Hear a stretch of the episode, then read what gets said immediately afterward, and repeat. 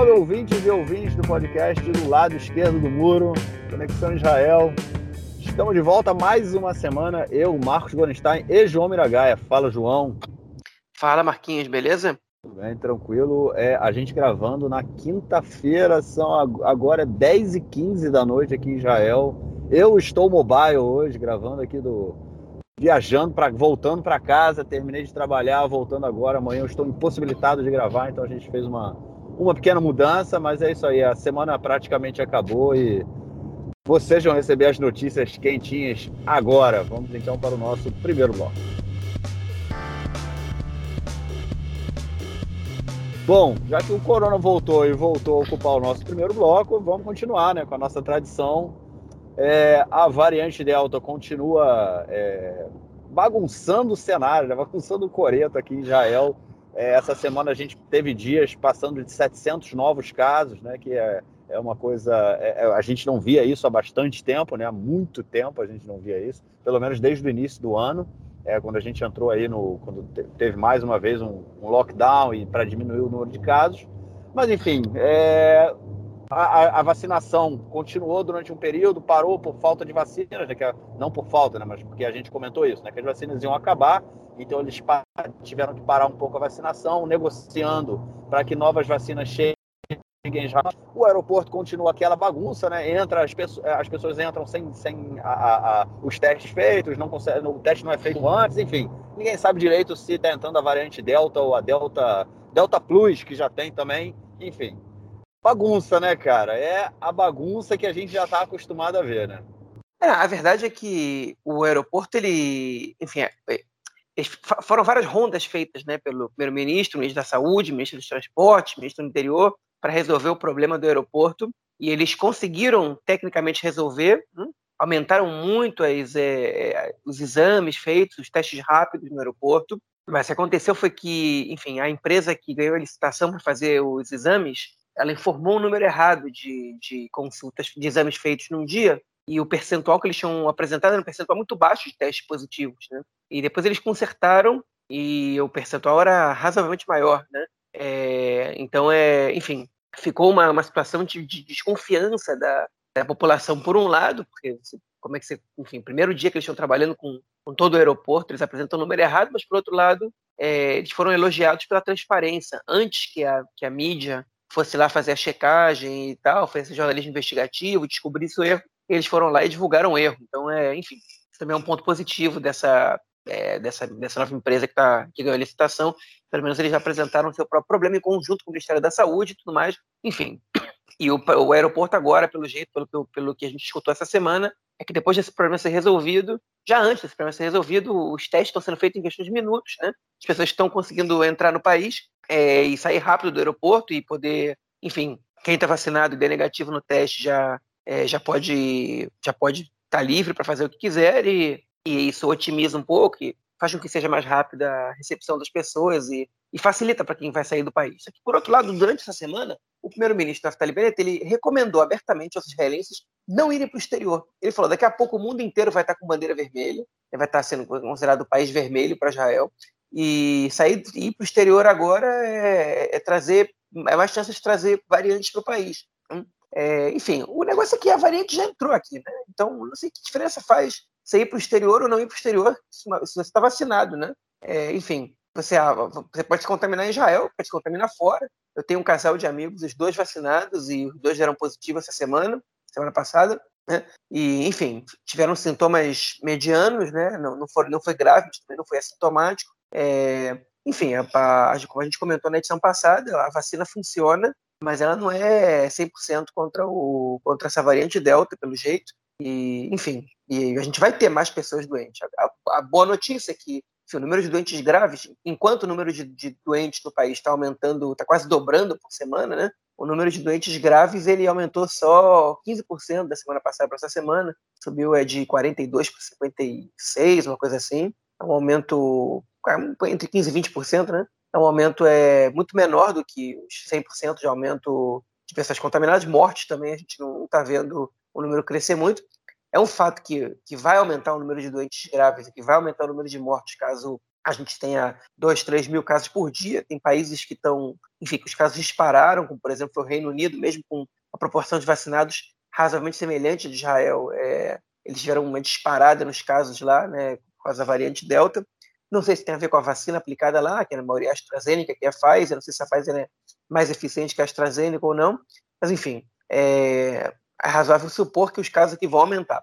E o governo, ele não quer fechar o país, ele não quer fazer um lockdown. Ele quer fazer aumento de testagem, ele quer voltar é, o cartão verde, né, o cartão para vacinados para entrar em lugares fechados. Voltou o uso de máscaras obrigatórias em lugares fechados. E agora eles estão criando outras ferramentas. Uma delas é o, é o cartão da, da felicidade, parece nome de, é, de sorteio de loteria, né? Cartão da Felicidade, né? Que é o, enfim, que é o é, cartão específico. Do, de negócio do Silvio Santos, né, cara? Pois é, né, que era o baú da felicidade. Baú da felicidade, né? Pois é, enfim. é, esse é um o cartão da felicidade é, é, é, um, é, um, cartão que você, enfim, que é, um, é uma medida para ser usada em eventos festivos, como casamentos, cerimônias de bar e bat mitzvah, né? Brit Milá, e, que é circuncisão, esse tipo de coisa, que é festividades grandes, né? É, enfim, que que você deixa entrar as pessoas vacinadas, as não vacinadas têm que apresentar um PCR de até 72 horas antes, e no evento, basicamente, isso tem outras regras também, os, os é, organizadores do evento têm que, têm que nomear um, uma, uma, um responsável pela corona para fiscalizar se as pessoas estão cumprindo com as determinações usando máscara e tudo mais. Vai ser estranho ver festa de casamento com todo mundo usando máscara, mas enfim, é, é a nossa realidade. Essa, essa, essa, é uma das medidas que o governo decidiu adotar, foi anunciado hoje, é, enfim, a outra medida adotada foi a da terceira dose da vacina, né? é, mas não para todo mundo, para uma pequena minoria das pessoas que são as que têm as comorbidades mais graves. Né? Tem gente que já começou a tomar essa terceira dose, é, o que é uma medida bastante polêmica, no mínimo, porque não existe nenhum estudo comprovando que essa terceira dose é necessária, que ela tem algum efeito positivo, se ela, se ela enfim, é, aparentemente ela não é perigosa, né? mas mas é, enfim, é uma, uma medida tomada sem, sem muita base é, sem muita base científica, né, vamos dizer assim, mas Israel já começou a vacinar essas pessoas, é, algumas pessoas com a terceira dose. Foi engraçado que na, no canal no canal 11 né, de televisão, no canal, no canal público, eles foram fizeram uma reportagem com o senhor que foi receber a terceira dose com a enfermeira, a enfermeira toda, toda feliz, falando, ah, não sei que eu estou feliz de estar aqui e tal. E aí perguntam para ele, para ele, você tá, não, a enfermeira pergunta para ele, você está emocionado de tomar a terceira dose? E ele fala assim, não, não estou muito não. Ela, eu também estou muito emocionado. O cara falou que não. Mas enfim, é, enfim, é óbvio que ele não está emocionado de tomar a terceira dose. Ele está tomando uma terceira dose que ele não sabe se funciona, não sabe se é necessário, simplesmente que ele está com medo de morrer. Tipo, e, e no mundo inteiro não estão dando isso, ele está vendo que a situação aqui está piorando e ele não sabe se vai funcionar, se não vai, se ele vai estar mais protegido, menos protegido. Enfim, é, a enfermeira, talvez, sei lá qual é a, qual é a questão dela, mas o, o paciente, obviamente, que não tem muita razão para comemorar, não. É, essa, essa, terceira dose, enfim, para, talvez já vai servir de laboratório também, né? É, a boa notícia dessa semana, que disso aí a gente vai até engatar no, no próximo bloco, né? é, é, que, é, enfim, Israel conseguiu acertar com a Pfizer, né? E adiantar em um mês a nova remessa de um milhão de doses que chegar no país em setembro, vai chegar em agosto, okay? As vacinas que Israel tem agora é, vencem até o final de julho. O governo chegou a recomendar por uns poucos dias parar a vacinação, porque você precisa de três semanas para a segunda dose e, e as vacinas que Israel tem estavam com prazo de validade até o final de julho. Então, várias crianças e adolescentes é, não não estavam sendo vacinadas por uns dois, três dias, porque porque não, não tinha segurança que a gente ia ter a segunda dose chegando a tempo. Né? E, enfim, vale, vale dizer para os brasileiros a, a, a política do Brasil de dar a segunda dose da Pfizer é três meses depois da primeira. Aqui em Israel, a, a segunda dose é dada entre 21, é o mínimo, e 42 dias depois da, da primeira dose. Se você passa 42 dias, você tem que tomar a primeira dose de novo, né? é como se você não tivesse tomado. É, é, o que recomenda a Pfizer. Né? O Brasil segue uma, uma política que o Reino Unido também está tá tomando, que é que, enfim, eles alegam que a, que a segunda dose funciona depois de três meses também, que e se você não tem muitas vacinas, é melhor você dar a primeira dose, que ela já te deixa protegido de alguma forma, e a segunda dose vem depois, assim você consegue vacinar mais pessoas com a primeira dose, e você deixa a população mais protegida. Israel não tem nem essa necessidade, é, e pelo jeito nem essa crença científica, dizendo assim, né, de que, essa, de que a segunda dose, mais de 42 dias depois, é, é, alguma é válida ou não. Então o país parou de vacinar simplesmente, mas chegou a, a, a enfim, a nova remessa, chegou, houve um acordo entre Israel e a Pfizer, está chegando a nova remessa já no fim do mês, no fim do mês de julho, para que já no início de agosto possam é, vacinar com essa nova remessa. Então, é, enfim, então essa é a boa notícia, né? Agora, por que, que isso tem a ver com o, com o nosso próximo tópico? Vou deixar o nosso próximo bloco, vou deixar para o próximo bloco. É isso aí. Então, já que você deu a deixa, vamos passar para o nosso próximo bloco para a gente falar da política israelense essa semana.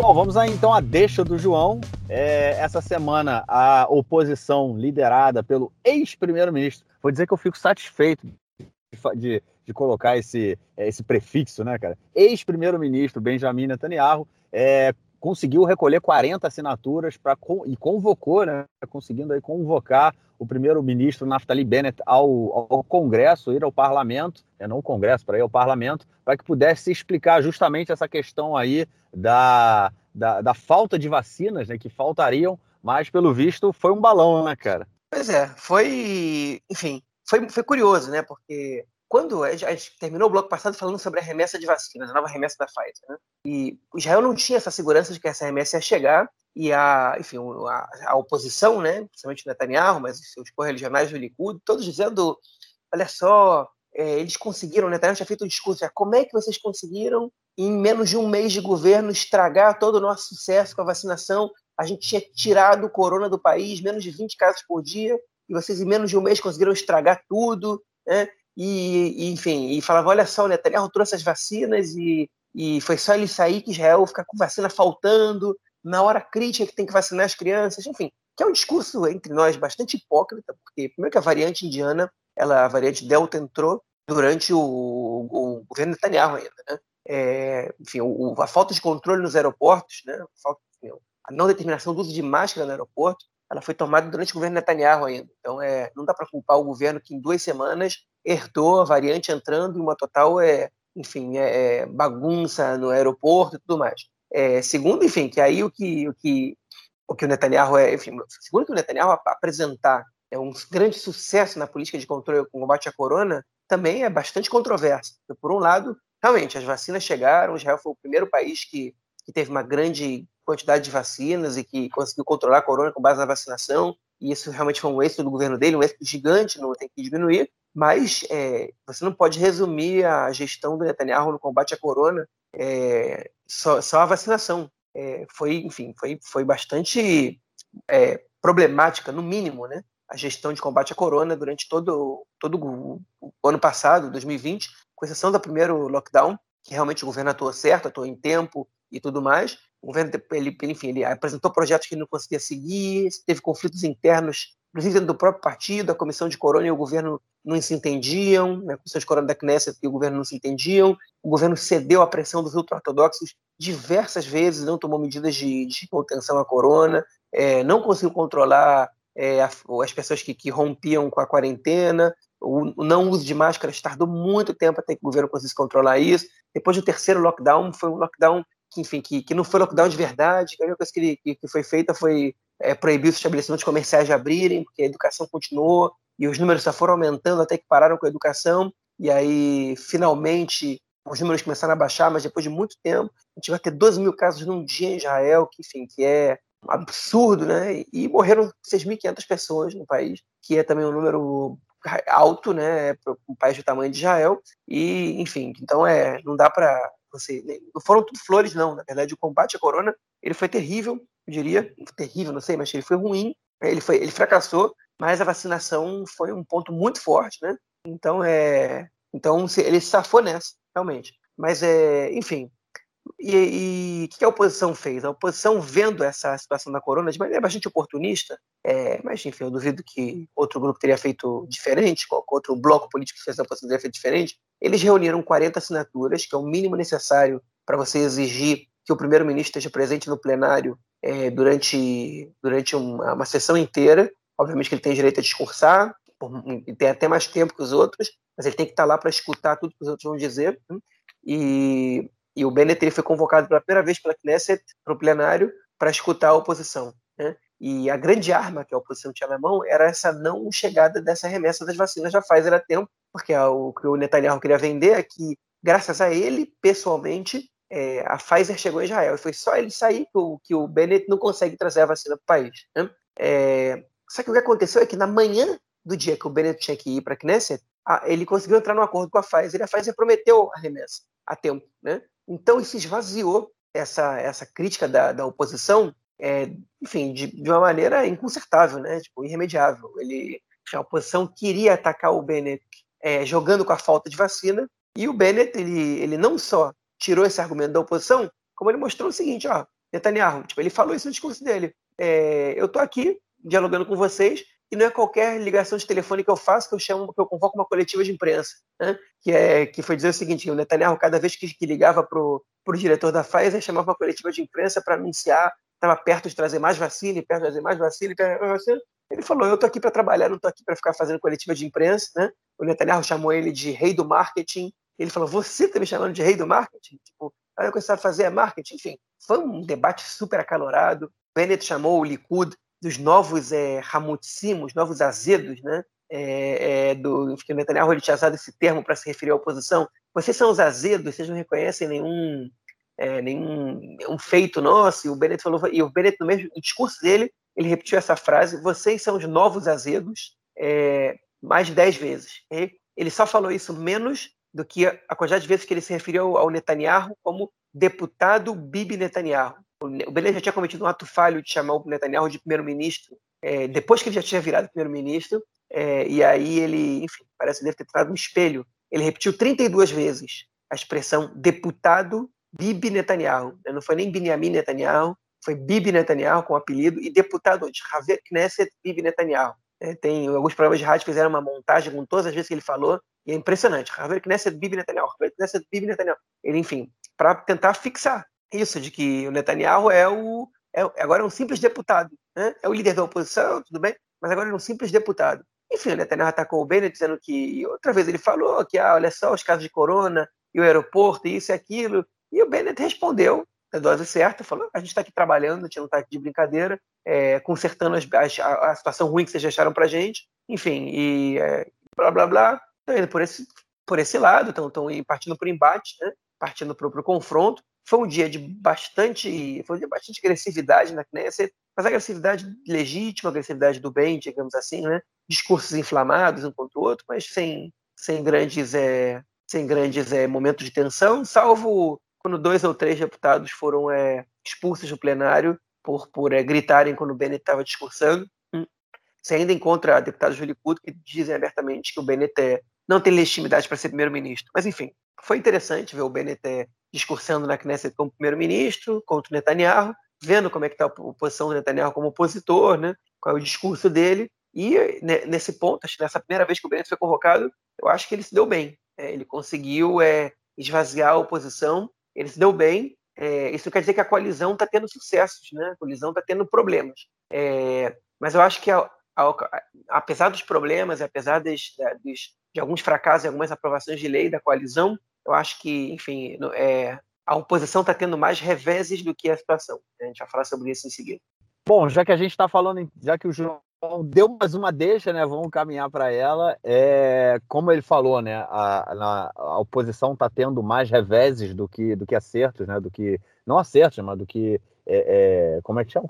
Como é que seria o posto? A Mila me sacaneou essa semana, falou que eu estou esquecendo muita palavra em português, é que eu preciso dormir mais. Realmente eu preciso dormir mais, mas eu não sei, eu não sei se é por causa de falta de sono, não, né, cara? É, enfim, muito tempo, muito tempo que já fora do Brasil. Mas enfim, a oposição está perdendo, tá perdendo muitas derrotas aí, né? Mais vitórias do que derrotas nesse último período, mas a coalizão está caminhando também de crise em crise, né? A gente desde, desde o período que esse governo começou a ser formado, a gente aventou essa possibilidade de como é que, como é que um governo é tão diferente, né, tão heterogêneo poderia ser construído, desde um partido é, islâmico, né, que é o RAM, até um partido é, é, de, da, da assim, um partido liberal, o Meretz, né, que ele tem uma visão completamente oposta em relação ao direito LGBT, é, à questão de drogas, enfim, uma coisa muito mais ampla. E a oposição vem caminhando, a situação, no caso, ela vem é, é, caminhando aí de crise em crise. E essa semana, é, a, a, na semana passada, a gente teve aí a crise da,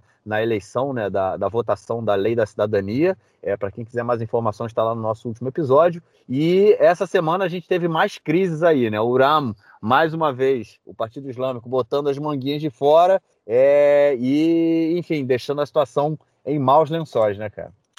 É, pois é. Enfim, o que, que, que, que aconteceu essa semana? Para começar, quem que acompanha, a gente sabe que a oposição está levando as sessões do plenário da Knesset até varanda madrugada, né? Terminando às 5 da manhã. Bom, de ontem para hoje eles bateram um recorde. Eles simplesmente viraram a noite. Passaram a noite toda na Knesset debatendo, né? É, enfim, e aí a, a, o governo também entrou nessa situação, a coalizão também, é, porque eles estavam esperando alguns deputados é, chegarem. Né? Tem, tem deputado com corona, é, tem uns que se recusam a. Disseram que se pegarem corona se recusa a abandonar o plenário, né? Cada voto faz muita diferença. É, o Ahmed Tibi foi, foi operado há pouco tempo, teve, teve um dia, mas hoje não foi. Enfim, é, eles saem para dar entrevista e, nos programas de rádio de manhã e voltam, porque, enfim, às sete horas da manhã está tendo votação. Uma loucura isso aí. É, é, e, enfim, já, já passou a virar tática do governo também, né? Essa, olha só que coisa curiosa. Hoje, né, de manhã, o governo colocou o Gilad, o Gilad Kariv, né, que é o, um rabino reformista, que é deputado do Partido Trabalhista,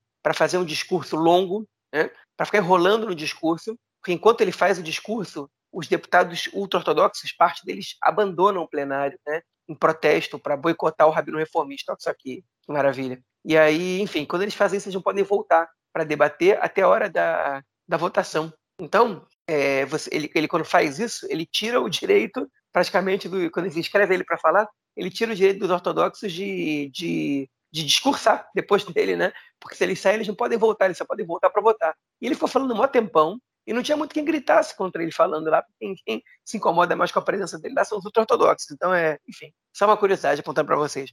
Mas, enfim, a, coalizão ela teve sérios problemas essa semana. Ela não conseguiu chegar a acordo em várias leis, e chegou um momento, logo no início da semana, que o Uram, o líder da, não o líder do. Não, não o presidente do Ramo, o líder da CIA, CIA é como se fosse do.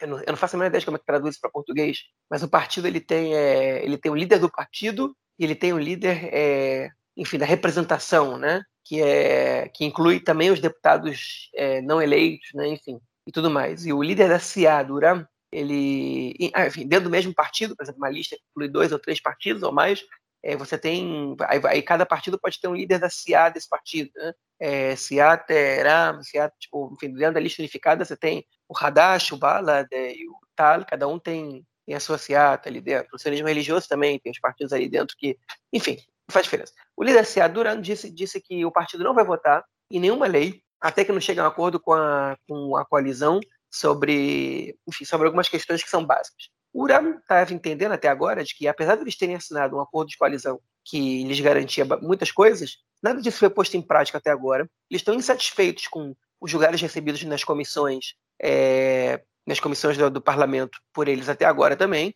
Eles vão dizer o seguinte: ó, você, vocês estão vendo com um monte de exigência para a gente, mas a gente até agora não recebeu nada. A gente exige que algumas coisas sejam mudadas agora. O lugar nas comissões é um problema por si só.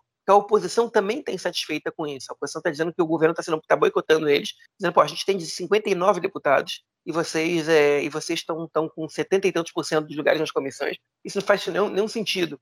E o governo responde o seguinte: na, na, na, na Knesset passada, vocês só deram uma presidência de comissão para a gente, que é, que, é, que é obrigatório vocês darem para a oposição, que é a comissão de crítica à Knesset. Né? Só depois que a gente foi na Suprema Corte, vocês deram mais. A gente está dando para vocês o que a Suprema Corte mandou vocês darem para a gente. Enfim, tem essa briga. E nessa briga aí o Uram também não tá estava satisfeito. Parece que eles chegaram num acordo. Mas até que eles chegaram nesse acordo, o Uram, é, enfim, estabeleceu duas coisas. A primeira é que vocês vão ter que garantir algumas coisas para a gente agora, e a principal delas é mudar de ministério as questões relacionadas a, aos vilarejos beduínos, né, que saíssem do Ministério da, da, do Indústria e Comércio é, para que fossem parar no Ministério da, é, do Bem-Estar Social e do Trabalho. É, essa também já passou pelo Ministério da Construção Civil, já passou pelo Ministério do Interior. Eles querem que essas questões, que as políticas públicas vão para o Ministério do Bem-Estar Social e do Trabalho, é, já, e já passaram. Por que eles querem que isso mude? Porque, enfim, porque se eles incluem a população beduína numa população carente de, de políticas públicas de bem-estar social, é, os, os, projetos eles são aprovados mais rapidamente, porque esse é considerado de emergência, enfim, eles conseguiram isso, o governo já, já autorizou, e em relação aos lugares, eles falam, bom, quando a gente tiver os lugares das comissões assegurados, aí a gente pode começar a conversar sobre a, a, a é, apoiar projetos que a gente não está tanto de acordo. É, isso quer dizer que o RAM não está se dobrando a projetos que são importantes para a coalizão. Eles, na, semana, na, própria semana passada, a gente comentou aqui da lei da cidadania, é, e teve outros também nessa semana, e alguns que eles aceitaram adiar até segunda ordem, até que chegasse a uma conclusão, mas, é, enfim, é, essa semana a gente teve algumas votações que foram votações um pouco mais polêmicas, né? Que eu vou comentar com vocês agora, né? As duas votações principais que a gente teve essa semana, é, e uma delas, na verdade, não foi a votação, é, foram sobre a descriminalização é, da maconha, é, do uso da maconha, né, da, da, cannabis, por usuários, enfim, uso recreativo de usuários, né? É, o uso medicinal em Israel já é aprovado por lei, já é controlado, fiscalizado e tudo mais. Existem projetos para legalização da maconha tramitando em comissões na Knesset, é, mas o, o, o, uso da, da, da, cannabis ainda é criminalizado no país. Né? A polícia, se ela te pega com uma quantidade, enfim, específica, na verdade, com qualquer quantidade de maconha, você é fichado. Né? E quando você é fichado, você não pode exercer nenhum cargo público, né, que vai desde juiz até motorista de ônibus, né? e, enfim, também não pode ser advogado. É muito grave, né? Você, você pega com maconha aqui em Israel. Então, enfim, a Sharon Heskel, do Partido Nova Esperança. Mas, mas João, teve, teve, mudança na lei, cara, há um tempo atrás já. Que já a, a, a maconha, ela já não é. Ela, tipo, dependendo da quantidade que você está portando, você não é mais fichado. É só a partir da terceira vez, se você for pego, aí vira criminal. Ah, é, é, é verdade, é, é verdade. A Tamar Zandberg tinha, do Meredith tinha. Isso. Eu me, eu me lembro que eu escrevi um texto sobre isso, tem no Conexão. É, vou ver se eu hum. acho. Procura o nome dele aí pra gente divulgar aqui pra quem quiser é. ler. Né? Enfim, pois é, é, é verdade, foi bem lembrado, agora eu tô lembrando do caso. Na terceira vez só, pois é. E a Sharon Hessler do Nova Esperança é, escreveu um projeto de lei para poder, enfim, é, descriminalizar o uso recreativo da maconha, dizendo que não pode ser que a gente lide com essa questão, fica descriminaliza as pessoas que estão só usando uma erva que, por justamente medicinal, ela já é aprovada, enfim, e que elas percam tantos direitos assim por isso. Ela, a descriminalização é o caminho para a legalização, né? E, enfim, tem deputados que são mais conservadores que, que são contrários, é como a gente conhece no mundo inteiro. É, alguns alegam que, que isso é, facilitaria o uso do, de crianças a, é, a isso, outros dizendo que, enfim, que o, URAM, por exemplo, estava contra essa proposta, dizendo que tem pesquisas que mostram que a criminalidade, né, os grupos, as máfias, né, os, as organizações criminosas que, que traficam drogas em Israel, é, que são responsáveis pelo tráfico de drogas, é, elas são elas, elas se encontram principalmente nas cidades árabes e a venda de drogas ela financia é, a criminalidade e, e isso repercute muito no, no, mundo árabe, na cidade árabe, né? Dentro de Israel, nas cidades árabes, nas cidades e aldeias, e eles são contra a legalização por isso. Eles dizem o seguinte, ó, ou você legaliza e você acaba com o crime, ou você proíbe, porque se você, se você descriminaliza, você vai fazer da vida boa para os traficantes, né? Você vai poupar o, o, usuário, mas o cidadão que é reprimido pelo crime organizado, né? ele vai continuar, continuar sendo reprimido. Esse era o argumento do RAM. Mostraram pesquisas acadêmicas e tudo mais, é, e eles vão votar contra, e, e, a proposta não ia passar. E a Sharon ele fez um super discurso dizendo que não pode, tipo, que se o Likud fosse um partido realmente liberal, é, como eles dizem que são, iam votar a favor dessa proposta, que eles, até pouco tempo atrás, ela debatia isso quando ela era parte do partido, e que muitos deputados ali apoiavam essa proposta, e agora todos eles estão contra, que é uma irresponsabilidade tremenda do Likud é, votar contra isso e tal, mas o Likud ia votar contra. E aí o governo chegou num acordo com o URAM, a coalizão virou para o URAM e falou o seguinte, é, a gente quer que vocês votem a favor, é, se a gente levar esse projeto agora, ele, vai, ele não vai ser aprovado, então vamos empurrar ele para daqui a duas semanas, para que a gente possa chegar numa situação que, que vocês possam é, que vocês possam votar a favor. Vou fazer uma correção aqui. Né? Não era o Uram que dava o argumento da criminalidade, agora estou confundindo. Foi a lista unificada, o Ahmed Tibi, do, do, do TAL, da lista unificada, disse isso no programa de rádio, o que os dois foram entrevistados hoje em programas diferentes que eu escutei, o Ahmed Tibi e o Mansur Abbas. O Mansur Abbas do Uram, ele disse o seguinte, olha, eu não posso votar a favor da discriminação da maconha porque eu faço parte de um partido islâmico, né? E isso vai contra os meus conceitos é, religiosos. E o ele até foi questionado pelo presidente, falou, mas olha só, é, o fato de você, da sua religião, ser contra o uso da droga, é por que, que, você, tem que você tem que interferir nas pessoas que não são da mesma fé que você para que elas não possam usar. E ele deu uma desconversada, não respondeu bem, mas enfim, só por efeito de curiosidade eu citei isso. É, mas, mas ele admitiu, Mansell, de falar, olha só, apesar de eu ser contra isso, eu, eu admito de debater, é, debater essa lei de novo, por isso que a gente a, propôs adiar por duas semanas e a gente volta a conversar daqui a duas semanas. Então eles adiaram, mas esse não foi o ponto mais bizarro que, que a oposição ficou contra um projeto que, que seria incoerente da parte dele. Né?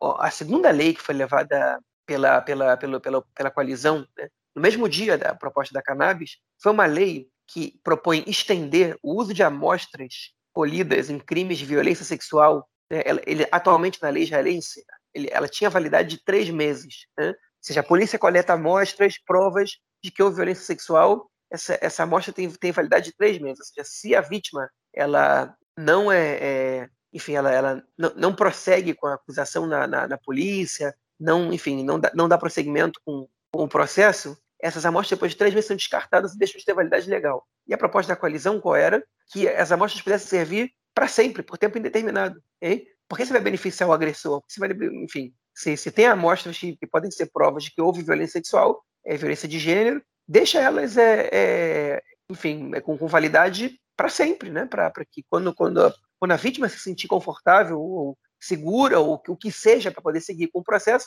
que elas tenham validade. Né? E é uma proposta entre nós que quem vai ser contra uma proposta dessa? Tem que ser, enfim, tem que ser muito bárbaro para ser contra uma proposta dessa. Tem que estar do lado do crime, tem que estar do lado do, do agressor. Né? E a proposta passou por 64 a 51. Né? É, a oposição ela votou contra, com exceção da lista unificada. É, a lista unificada votou a favor e, ela, e basicamente a lista unificada salvou a votação, né? É, mesmo sendo da oposição, eles votaram a favor. Eles mostraram que eles fazem uma oposição mais programática do que do que uma oposição é, puramente política, vamos dizer assim, né? É, política interesseira, né? E, enfim, e, e foi vergonhoso pro, pro governo. A, a deputada é, Meraf Cohen, do, do, do Azul e Branco, escreveu uma postagem dizendo que nunca na vida achou que o nível da, da, da, oposição ia ser tão baixo a ponto de votar contra uma proposta dessa, né? E, enfim, aí o Yoav Kish, deputado do Likud, disse que ele qualquer todas as propostas que vêm da coalizão a, a, a, oposição não vai aceitar dialogar e vai votar sempre contra até que eles dialoguem com a oposição sobre os lugares nas comissões. Né? Enfim, e hoje o Bezalel Smotrich no programa de rádio ele foi questionado, falou assim, votou contra essa proposta, né? Ele falou assim, eu votei contra e graças a Deus ela passou. Ele falou, explica isso. Ele falou, é isso, eu, eu, eu, eu não, não, é, não é birra, é, é porque a gente está fazendo uma pressão para eles tratarem a gente que nem gente, né? E, enfim, sabe o negócio aqui? O que, o que eu acho que eles não, não percebem, o Likud, o sionismo religioso, os partidos ultra-ortodoxos entre nós não estão nem aí para votar contra essa proposta ou não. É, o público deles não, não liga muito para essas questões, lamentavelmente. Mas o Likud e o sionismo religioso, eles às vezes não se dão conta de como eles podem ser afetados de maneira negativa, né, eleitoralmente falando, no futuro próximo, votando contra uma proposta dessas. Porque é um, é um voto contra é, todas as potenciais eleitoras do partido e, e, muitos potenciais eleitores também, né? Porque é absurdo você votar contra uma proposta dessa. É uma proposta que, que ela não tem cabimento, é, é que, enfim, era uma lei que não tinha cabimento, né?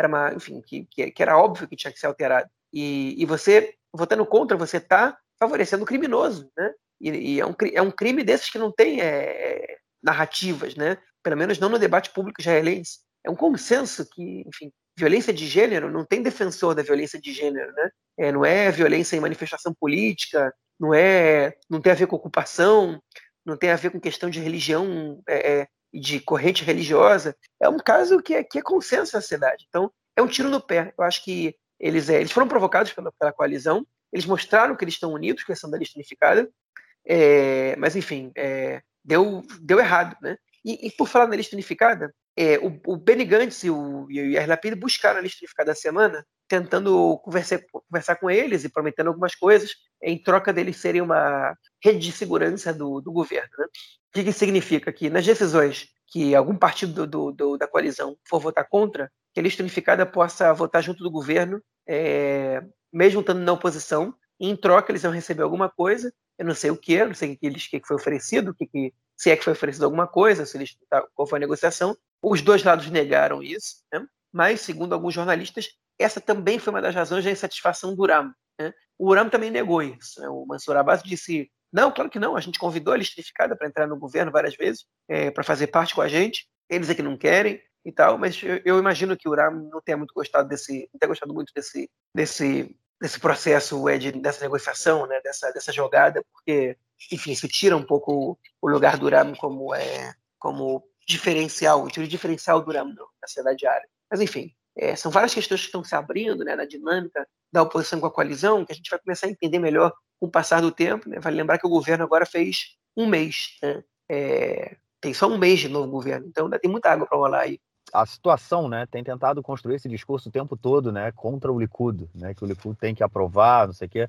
E eu acho que, de certa forma, isso, isso é, é, vergonhoso, né? Eles tentarem jogar a culpa na oposição. Tudo bem, é um lixo que a oposição está fazendo, né? É tipo completamente responsável. É, não, o que o governo propõe é contra. Acabou, e é isso, com uma tentativa constante de deslegitimizar o governo. É, mas é, eu acho que fica uma situação meio estranha também a, a situação querer culpar né, o governo, o tempo, o, a situação, a oposição, por, por toda essa confusão e por não ter por não aprovar a lei. Sei lá, eu acho que mostra uma. Que por um lado realmente mostra essa intolerância por parte da, da situação em querer derrubar, da oposição em querer derrubar o governo, mas eu acho que também mostra uma dificuldade de negociação, né? Justamente pelo Netanyahu ainda tem um bloco bem, bem consolidado ali em torno dele, né? Mas é, enfim, mostra um pouco aí da, de como é construída essa House of Cards também. É tudo uma questão de interesse mesmo. O Likud tinha aprovado essa lei da maconha, da legalização da maconha, ela tinha sido já, ela tinha sido aprovada já no governo anterior.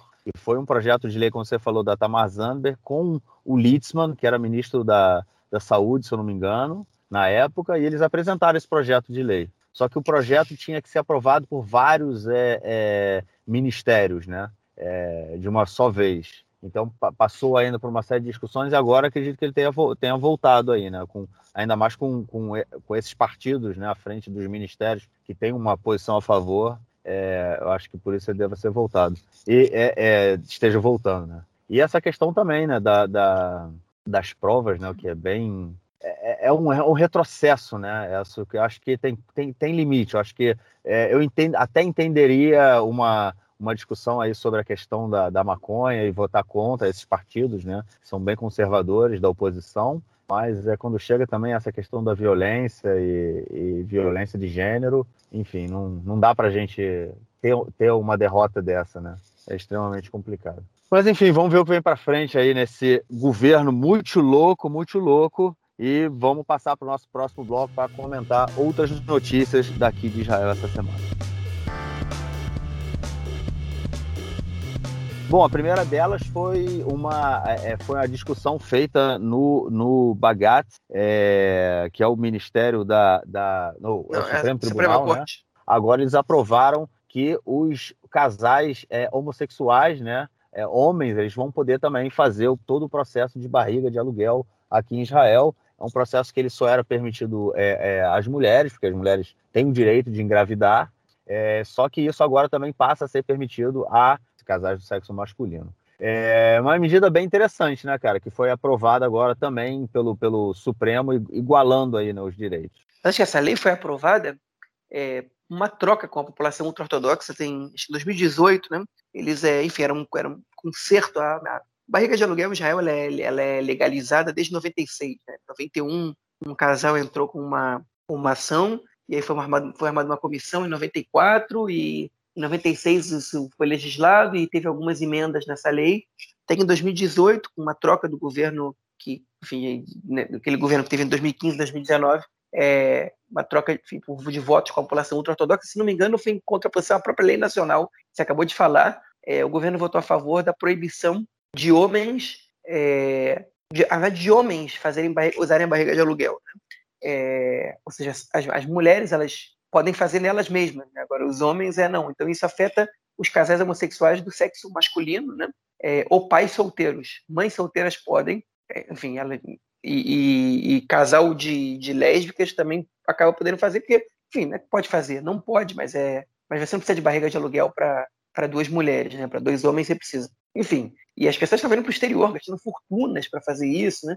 E a Suprema Corte disse que isso é isso, isso é constitucional. Se a lei permite barriga de aluguel, você não pode permitir para determinado cidadão, você não pode proibir, esse cidadão não pode, aquele cidadão pode, né? Se for um casal com homem e mulher, pode, mas dois homens não pode. Que absurdo é esse? né, isso é, vai contra a lei de, enfim, de, de Kavod Adam Vechirutô, que é respeito a, a, ao, humano e sua liberdade, e eles, é, enfim, cancelaram a, essa emenda. É, a, os deputados ultra-ortodoxos ficaram muito irritados com isso, é, especialmente o Ariederi, dizendo que outra vez a Suprema Corte está atuando contra a maioria do povo judeu, que depois da população de Israel, que é, enfim, que guarda as tradições e que é contra isso. Eu duvido que ele tenha razão. Eu aposto que a maioria da população de Israel é, é, é favorável essa decisão da Suprema Corte. Enfim, e foi uma decisão positiva, né? Que finalmente, é, enfim, deu, deu, permitiu que casais homossexuais pudessem é, enfim, ter, ter, ter direitos parecidos, pelo menos, com o resto da população.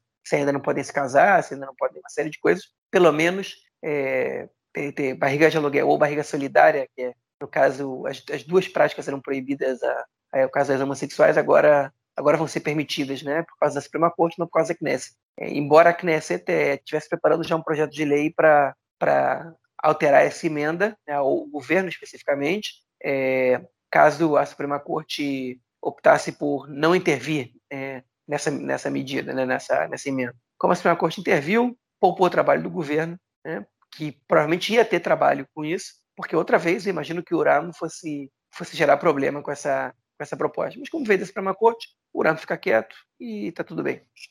Todo mundo ganha, né? Win-win. Né?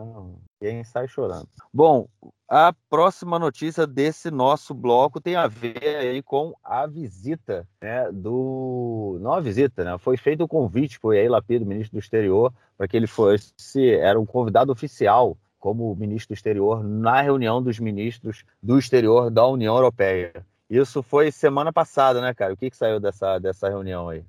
É, bom, esse dessa reunião foi o seguinte: né? foram, foram debatidos vários temas, a maioria protocolar, né? O que, enfim, o que fica bastante claro, né? E, e me impressionou a, é, a honestidade do Yair Lapid ao falar sobre esse tema dessa maneira foi o seguinte: olha, não esperem avanços nas negociações com os palestinos. A gente não está trabalhando nisso. Isso não deve acontecer, certamente não a curto prazo. Né? Então ele já chegou na União Europeia dizendo o seguinte: olha só, não é, esse não é o momento, isso não vai acontecer. Eu não estou aqui para enganar ninguém. E se vocês querem a gente pertencendo a isso, é nessas condições. Né? Enfim, ele chegou lá e jogou a verdade. É, se ele está certo ou não, cada um pode discordar. Eu duvido que a União Europeia tenha gostado de ouvir o que ele falou, é, mas enfim, mas é, é, certamente é melhor escutar alguém dizendo o que ele falou do que escutar a enrolação do Netanyahu, dizendo a gente quer, quem não quer são eles, a gente está disposto, eles que não estão, e tal, vamos conversar sem condições prévias, e blá blá blá. Enfim, o Lapid já chegou lá falando o seguinte: olha, isso não vai acontecer.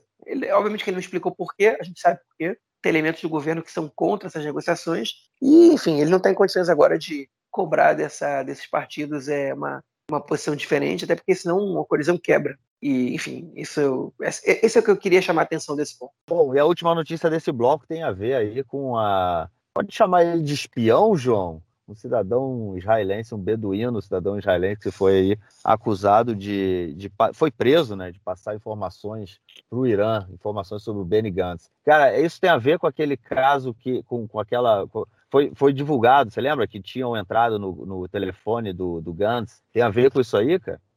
Aparentemente tem, né? As vésperas das ah. eleições de 2019, é, enfim, é, foi divulgado pelo jornalista Amit Segal que o telefone do, do Benny Gantz tinha sido invadido pelos iranianos, né? É, e que eles tinham, que eles tinham é. coletado informações sobre, sobre o telefone dele privado. É, enfim, e agora a polícia em Israel prendeu, né, alguns dias, o Yaakov Abu Alkian, que é um, um sujeito, enfim, um cidadão israelense, um beduíno, né, da, da etnia beduína, que mora no, no, sul de Israel, no Negev, né, é milionário, e desses que ostenta, que tem uma casa toda de ouro, né, que apareceu na televisão várias vezes, que tem é, lugar, que é, enfim, tem, tem passagem fácil, trânsito fácil entre, entre pessoas importantes do país. Né? Inclusive, ele foi candidato. Né? Ele foi candidato da lista do Telem, que era a lista do Bugui Yalon, um cara de direita que concorreu junto do Azul e Branco, que é o partido que era chefiado pelo Gantz. Né? O Bugui Yalon, para quem não lembra, que também foi chefe da, das Forças Armadas em Israel lá para o início dos anos 2000, na época da